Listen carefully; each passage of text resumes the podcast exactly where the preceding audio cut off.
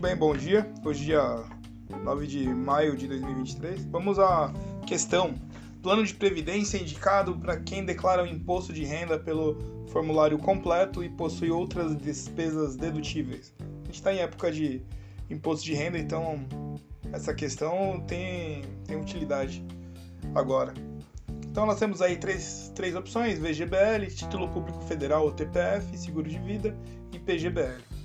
Quero agradecer você, nós somos a Alien, o banco de todos os médicos, e essa é a escola financeira para médico que acaba se estendendo para outros grupos aí que usam às vezes para certificação, coloco questões que caem né, em provas de certificação.